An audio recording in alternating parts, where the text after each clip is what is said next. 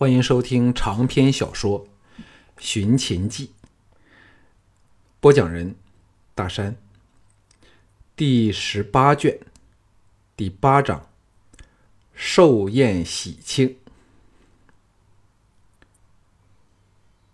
新建成的众富府，乃咸阳宫外最宏伟的建筑组群，规模尤胜朱姬新迁往的甘泉宫。众富府遥对王宫，四周有高墙。进入大门后，是可容千人操练的大广场。两座威严庄木的主宅，由长廊贯通，并排而立。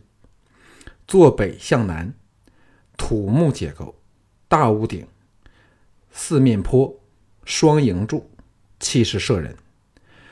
主宅群组群，接着就是吕族的宗庙。由此以宗庙的前后门做中轴，近三三十组庭院依次分布，左右对称，布局完整。主宅组群和宗庙间有广阔的园林，环境优美，显示出于名家设计，也可见吕不韦的物力财力如何雄厚。这晚，咸阳城有头有脸的人全来了。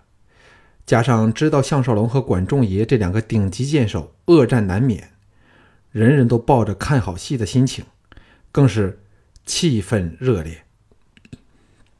众富府点起了数以万计的红红灯笼，大门处和园内更装设贺寿的灯饰，一片喜庆的景况。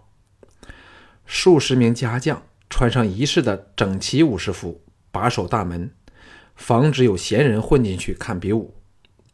入门后，则有专收取和登记贺礼的接待处，布置周详，故宾客虽鱼贯不绝，但一切都井井有条，没有混乱的情况。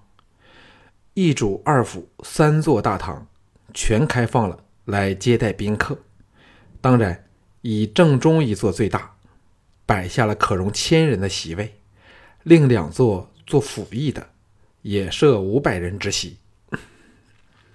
被安排到府宅者都是无可奈何，但又自知斤两，到时只好看看如何挨进主宅观战了。项少龙等到达时，宾客尚未正式入席，分散在宅内、宅外和中庭处闲聊叙旧。闹哄哄的声音直冲霄汉。今晚天公作美，不但没有下雪，还星月交辉，兼之尚有五日就是立春，天气回暖，使这盛大的寿宴更是锦上添花。不过知情者都晓得，在这融洽热闹的烟幕后，正酝酿着大秦国史无前例的激烈斗争，而项少龙。更清楚，这斗争的成败，不但主宰了战国七雄的命运，还决定了中国以后的历史。他项少龙正是这斗争核心处的关键人物。项少龙等大队人马驰入众富府的大外门时，立即惹起一阵轰动，人人争着来亲睹他的风采。昌平君策马来到项少龙身旁，笑语说。读你书的人看到你昨晚大战醉风寺花后，仍能稳坐马上，必是大大失望啊。项少龙哑然失笑说：“今晚我若输了，恐怕以后休想再踏进乌家之门了，因为岳丈大人在我身上压了重注。假如累他输钱，你说会有什么后果呢？”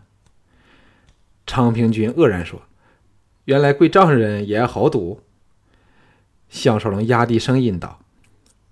不是爱赌，而是爱看蒲鹤输的损手烂脚，看他以后用什么去笼络那些贪财的王亲国戚、公卿大臣。昌平君哈哈大笑，跳下马来，负责迎宾的涂仙迎了上来，一边吩咐下人牵马，同时低声向项少龙说：“那小子身穿来自越国巧匠的软甲，最好攻他头脸，否则。”拼着挨你一枪，他就可置你于死地。项少龙低声说：“我今晚何来什么枪呢？”屠仙饿了一饿，似明非明。不过因有其他人靠近过来，只好闷在肚子里，改说其他场面话。此时中宅处隐有鼓乐声传来，应是刚有重要人物进宅去了。陶芳等忙于送上贺礼时，众人都不愿这么快进去见吕不韦，留在挤满了一堆堆宾客的广场上闲谈，顺便欣赏灯饰。和晴明的夜空，秦青刚刚抵达，加入了季嫣然诸女那一堆去，还有几位王王族公卿家的贵妇贵女，传出阵阵娇笑，惹得人频频注目。一方面因他们的美色，更奇怪是，明知项少龙要与管仲爷进行决战，仍能那么的从容自在，谈笑风生。秦人风气开放。遇到这种场合，最爱闹的就是像莹莹、陆丹儿那种出身尊贵的美少女，也是年轻一族求偶的最佳时光。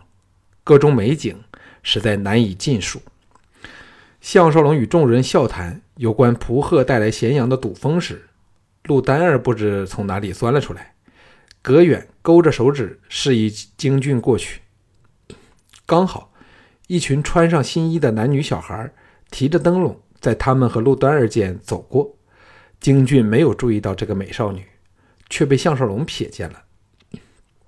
顽皮心起，走了过去，故作严故作严肃地说：“都快嫁人了，见到长辈却不来恭敬行礼请安，成什么体统？”陆丹儿两手叉腰，大嗔说：“哼，你是谁的长辈？我嫁不嫁人又关你什么事儿？”一。他这才记起，项少龙乃是京俊的三哥，立时满面绯红，跺足不依，说：“你坏死了，竟欺负我！”项少龙哈哈大笑，把刚滚过来的京俊推了给陆丹儿，得意洋洋地说：“好丹儿，我项少龙等着喝你那杯跪着奉上来的喜酒呢。”陆丹儿落在下风，不敢驳他，扯着京俊溜了。摇头叹息时，盈盈的声音在旁响起，说：“向大人。”项少龙别头一看，吓了一跳，说：“你的脸色为何这么难看？”盈盈苦笑道：“这几晚都睡得不好，哎，事到如此，我还有什么话好说呢？”项少龙淡淡的说：“今晚不论发生什么事，事情对你……”都应该是告一段落，以后你心中只该有端和兄，好好的相夫教子，安分守己，做个贤妻良母吧。盈盈靠近了少许，轻轻地说：“告诉我，若没有管仲爷，你是否会娶我呢？”项少龙苦笑说：“到了今时今日，我们似乎不应再说这种话吧。”盈盈坚持道：“不，我若不问个清楚，绝不甘心。”项少龙迫于无奈说：“我却曾欢喜过你。”盈盈黯然垂首，低声说：“今晚若你有不测，我会为你守。”哦，我不说了。看着他掩面走了，项少龙摇头苦笑。看来盈盈是认定自己必输无疑。项少龙自然不会把他的想法放在心上。回到昌平君、藤毅等人处时，昌平君问道：“大妹说什么了？”项少龙说：“没有什么。”昌平君冷哼道：“怎会没有什么？她虽说肯嫁给端和，但对管仲爷爷仍是难舍难离。”又说你不是他对手，真是气死人了。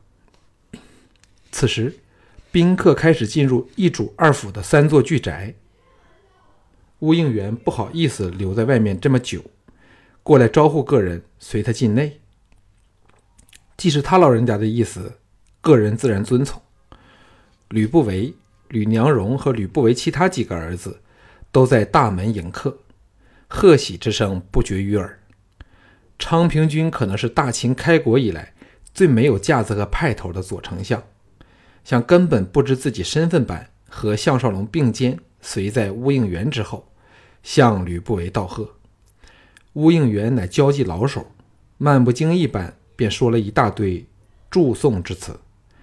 项少龙想起乌家以前和吕不韦的关系，比起比对起现在大家口蜜腹剑，势成水火，颇为感触。项少吕不韦不知是以为项少龙今晚必死无疑，还是人逢喜事精神爽，光辉迎脸，谈笑顾盼间自有一。不可一世的气魄。当他目光落到项少龙处时，立即亮了起来，舍下了其他人，迎过来说：“今夜我吕不韦可算是双喜临门呐！既贺寿诞，又将得家婿，人生至此，尚有何憾呢？”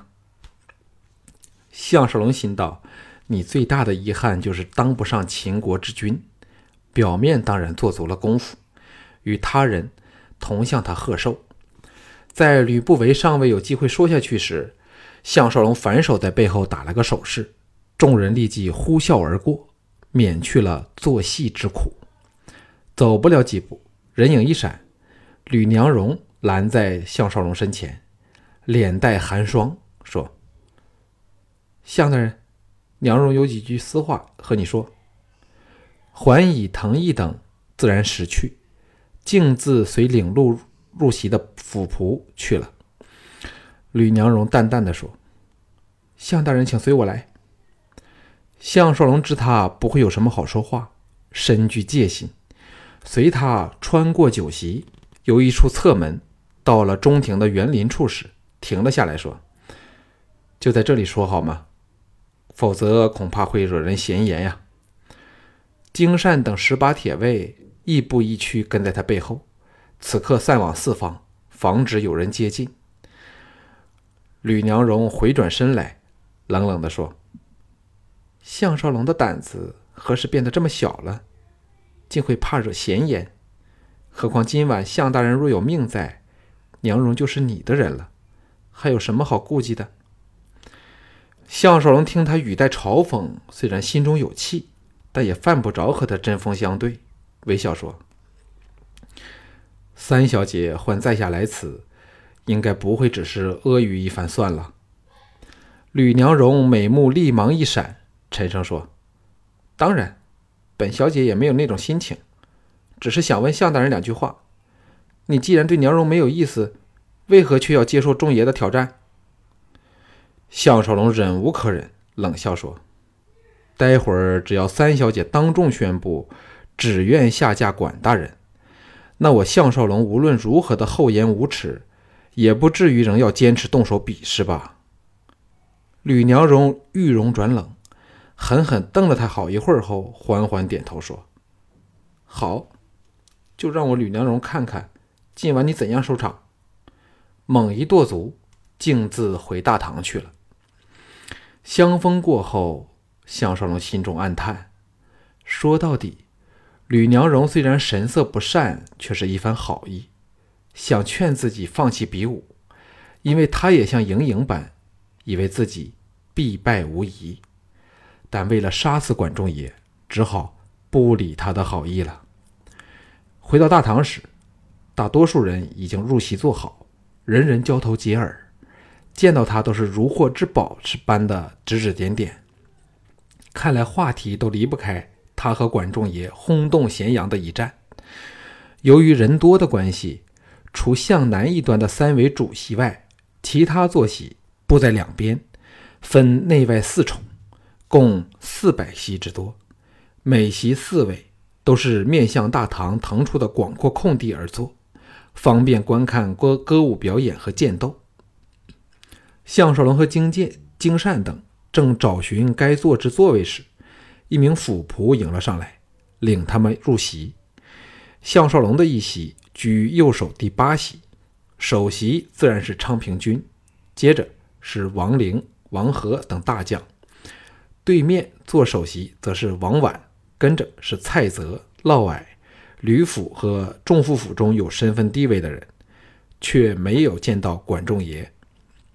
项少龙在藤毅、京俊、乌应元旁坐下时，才发觉三位娇妻和秦青居上首一席，正甜甜地向他送上迷人的笑容，不禁心怀大放，目光一后，便是因模样相同，又是同样美丽和惹人注目的田氏姐妹花。不知如何，陶芳竟坐到他们那席去，十八铁卫自是居于后席。项少龙和乌应元闲话两句后，朝大门望去。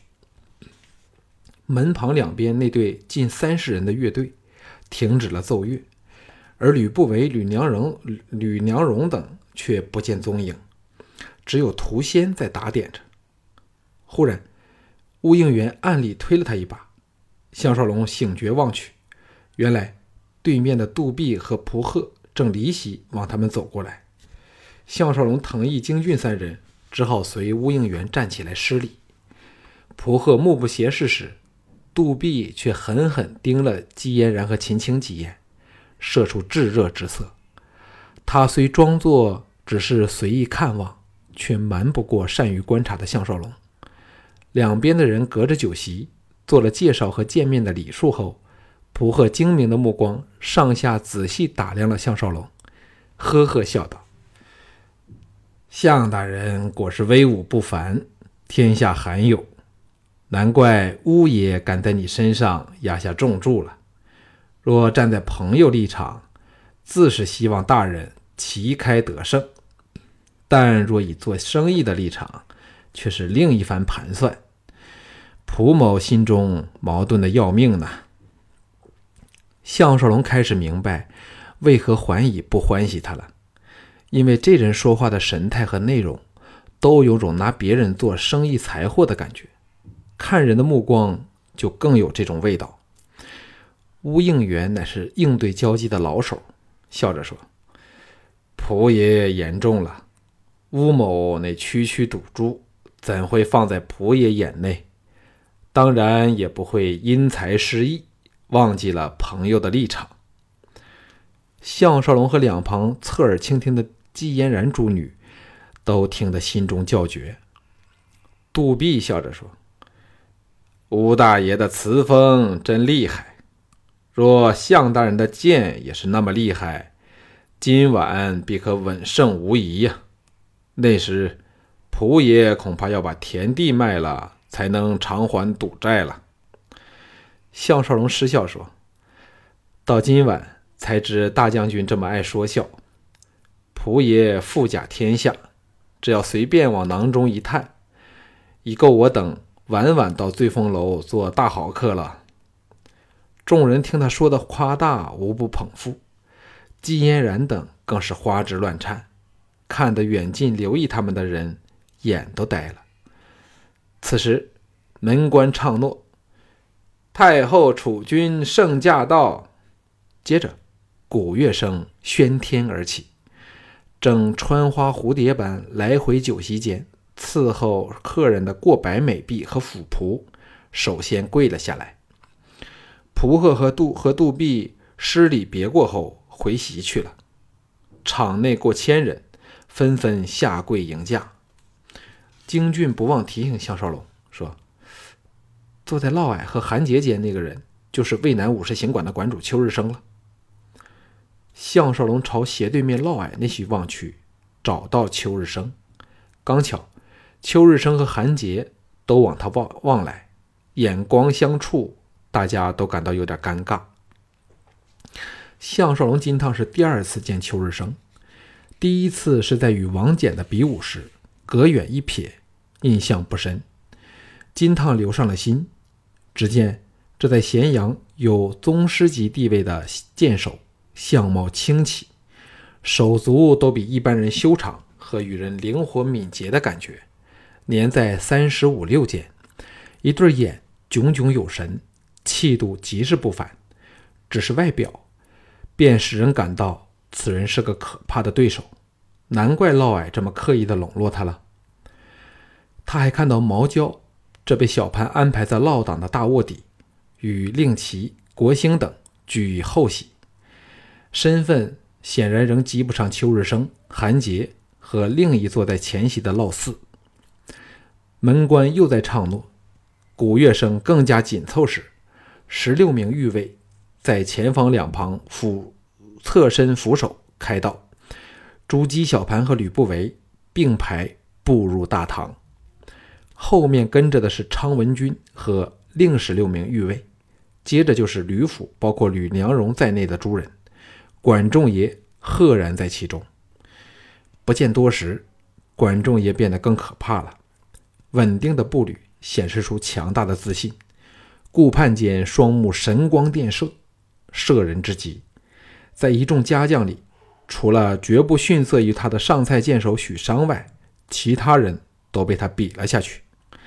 项少龙的眼光找到他时，管仲爷的目光也寻上他，两人目光一触，有若闪电交击，好一会儿才分开。由于吕不韦乃今晚的主角。兼又贵为重负，朱姬和小盘为表尊敬，坚持让他居于中席。吕不韦坐状推让一番后，终于坐了下来。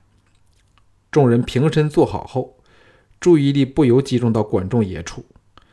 气人的是，吕娘荣竟就坐在管仲爷之旁，摆明了吕不韦一点不给项少龙面子，还隐然有管仲爷必得美人归之意。管仲爷之席位于嫪毐之下，同席的还有连角和赵普这两大剑手，而鲁残和周子恒这些旧人只能居于后席。可见，由于在田猎时不能为吕不韦吐气扬眉，以示爱宠，被这些新人代替了昔日的地位。吕不韦就是这种不念旧情的人。小盘循例说了一番口不对心、颂扬吕不韦功德的话后，寿宴终于在这炽烈和期待的气氛下开始了。